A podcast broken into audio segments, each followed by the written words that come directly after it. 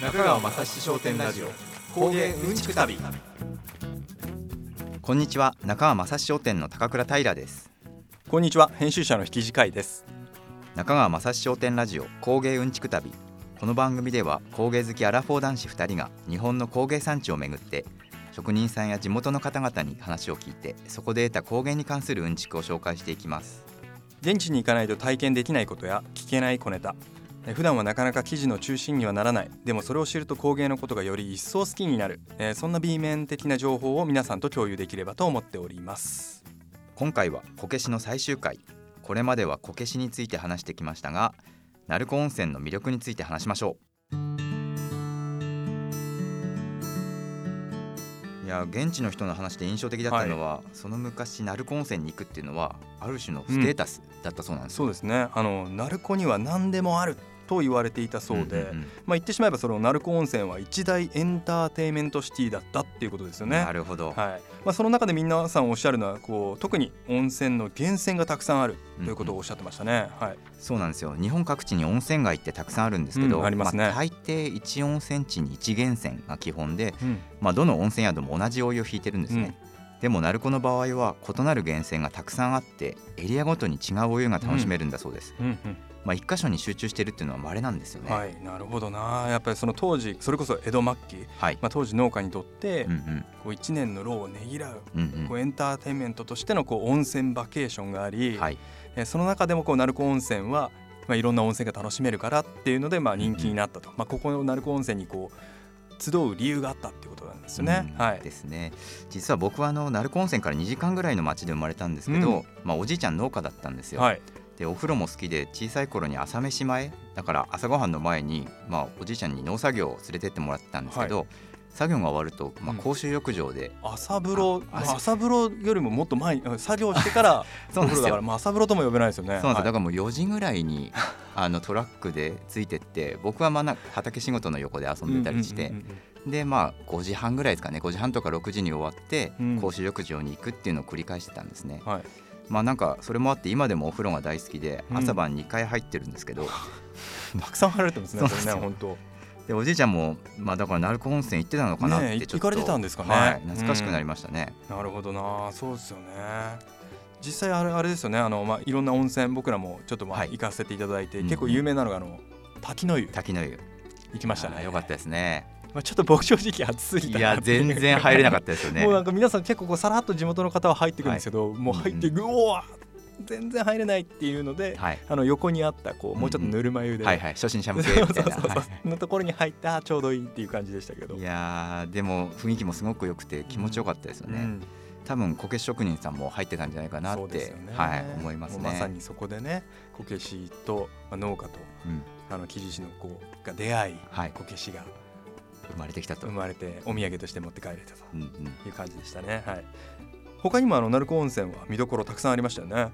そうですね。ちょっと前回も話に上がったんですけど桜井こけしさんが展開されているこけしカフェこけし堂ですね、うん、あとは絶景が楽しめる鳴子峡のそばにあるカフェこけし堂峡これあ両方ともこけし屋さんらしくて木にこだわってインテリアが素敵でしたね、うんそうですね。あのそれぞれで本当おしゃれな空間でね、そのそれこそ鳴子峡は結構絶景で有名ですけど、ね。それの近くにあって美味しいコーヒーが飲めるんですよね。う。んうん、でそのコーヒーの出し殻を使ってうん。コーヒー染めのこけしにもチャレンジしてるそうなんですよね、ありましたね。なんかそのちょっと茶色がかってるこけしみたいなのが、はい。すごく自然な風合いで、うん。まあ、木のあの質感も出ててよかったですね。うん、。そうですね。やっぱりそういうなんかこうもちろん工芸品うん。とそれを産地っていう関係はあると思うんですけどそのはい。プラスアルファが結構やっぱ重要だなっていうのは、うんうん。あの行くたびに思うんですよね、まあ、はいもちろんその工芸見てこけし見てっていうのもあるんですけど、うんうん。こう絶景見ながら美味しいコーヒーが飲めるとか、うんうん。なんかちょっと美味しいもの食べれるみたいなものはいっていうのがあると、よりその場に行く意味があるし、うんうん。その場でしか体験できないことをはい。あの享受できるなっていうのはすごく強く感じましたね。そう。ですね六代目の直道さんもうん。こけしだけじゃなくて鳴子温泉に来てもらうことを考えたいっておっしゃってましたね、うん、おっしゃってましたね。もうでも本当そういういろんな温泉が楽しめるっていうのだけでもね、あの魅力だと思うんですけど、まあ、さらに他にもね結構こう周りには魅力的なスポットがあってはい。ここも行きましたけどあの片沼はい。片沼はあの鳴子温泉にあるカルデラ湖で、まあ、はい。湖ですよね、うんうん。で水の水質がですねあの世界でもトップクラスの酸性度を持つんですね、まあ、酸性酸性なんです、うんうん。なのでまあ一面結構青で。あであの生き物が全あ然、ね、まあ、住めない。うんうんもうかなりな幻想的な風景で、うんうん。すごい透き通ってましたよね、うん、もうあのしかもそ僕らが行った時はあの霧がかかってたので、はいはいはい。もうある種のこのあの予感というか。いやーやばかったですねあれ。幻想的でしたね もうすごいねあの水も透き通ってて、でうん。青も綺麗だったんですけど結構ねあの、うん。朝昼夜で色が変わるっていうのもおっしゃってましたし、でそこでねサップやられてるんですよね。やられてましたね、はい。なのであの次回ねもうチャンスあればこのサップもやってみたいななんてて思いました。いね、はい。めちゃくちゃ綺麗でしたもんね、すっごい綺麗でしたね。で温泉のあれなんですかねあの湯気が上がってたりして。横で硫黄の香りがしたりうんしながら、なんかもうどこだここみたいなうん。感じでしたもんね。あれあれ見るだけでも本当に価値あるなと思いました。あれもうちょっと広まってほしいですよね、うん。鳴子温泉の街から車で10分かかんないぐらいでしたもんね。山道ガーッと走っていくとうん。出てくるって感じでしたよね。うん。はい、でさらに、えー、とその他にもですねここは結構面白かったのはこの鬼神戸、はいはい。鬼の首 鬼の首って書いて。鬼神戸なんですけど、まあ、そこはあの最近だとこの吹き上げキャンプ場っていうあはいはい。のキャンプサイトがあって、まあ、ちょっとここにはね僕ら行けなかったんですけど、とてもあの人気なあうん。のキャンプサイトがあるとえーいうことなんですけど、まあ、その中で僕らあの今回行かせていただいたのがこの大久商店という、はい、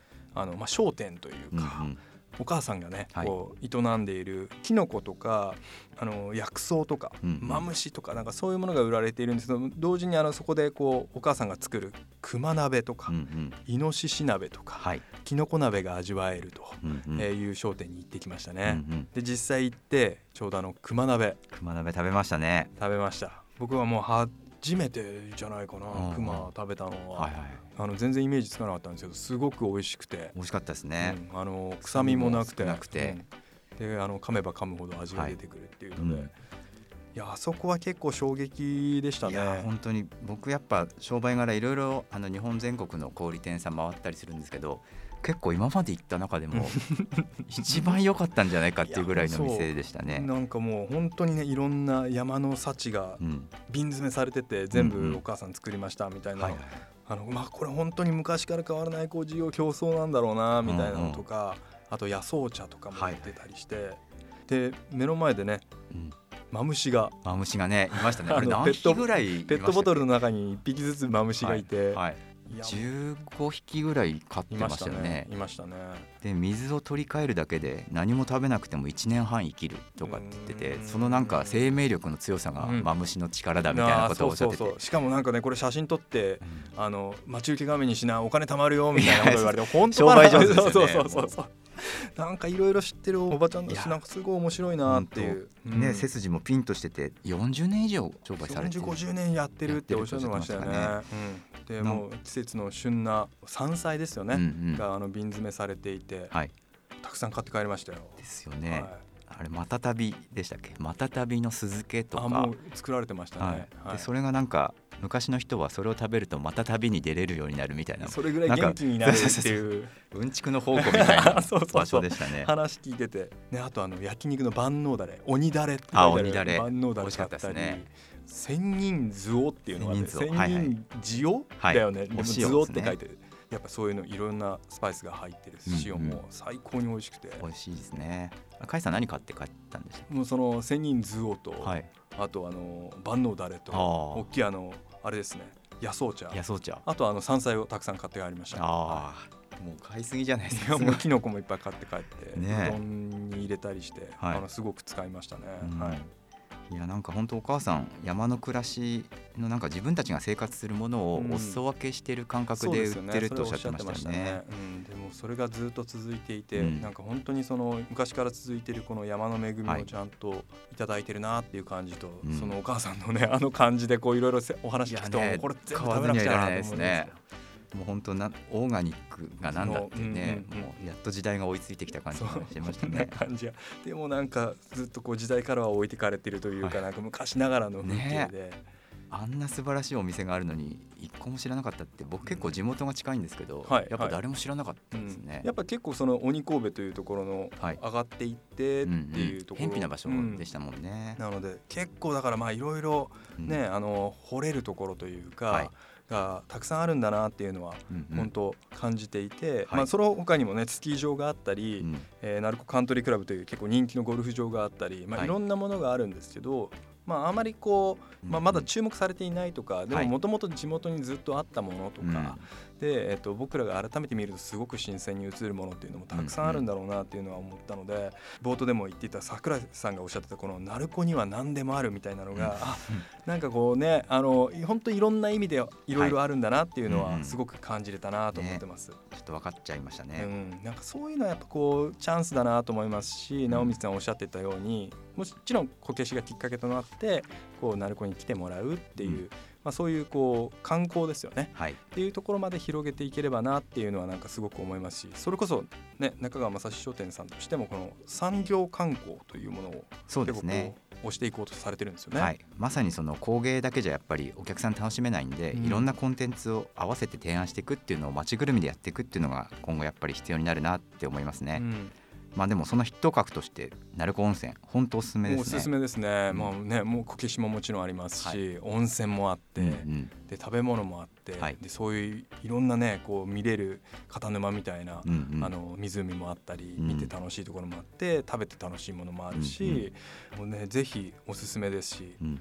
来年はね、はい。その全国こけし祭りになんとかこうタンポポ川村さんを連れてあってー一緒に行きたいですね。ね、よりこう広げていきながら、うんね、新しいおもちゃのこけしをちょっとクラウドファンディングしてみたり はい、いろいろやれそうですね。そうですね。可能性しかないですね。うんもう楽しみです。中川雅史商店ラジオ中川雅史商店ラジオ工芸うんちく旅では最後にプレゼントの紹介です。桜井こけし店のこけし4寸をプレゼントします。桜井さんならではの絵柄が入った12センチの伝統こけしです。応募の期限は11月10日木曜日まで。応募方法は中川正七商店のツイッターをフォローして「ハッシュタグ工芸うんちく旅」を入れて番組の感想を投稿してくださいその中から1名様にお土産をプレゼント当選した方には中川正七商店公式アカウントから DM でメッセージをお送りさせていただきますそして次回はどちらに行きましょうか高倉さんはい。岩手の南部鉄器を見に行きます。岩手南部鉄器実はちょっと僕まだ全然知らないんですけど素人ですか。はい、まあ、あの、あれですね、東北はい連続で続きますね続きますね。はい。楽しみですね。寒くなるだいぶ頃ですもんね。はい。まあ雪はまだ降ってないでしょうけど。はい結構防寒していかなくちゃいけないですね。でも楽しみですね。はい。それではまた次回お会いしましょう。中川正史商店ラジオ工芸うんちく旅。お相手は中川正史商店の高倉平と編集者の引き地会でした。さよなら。ら。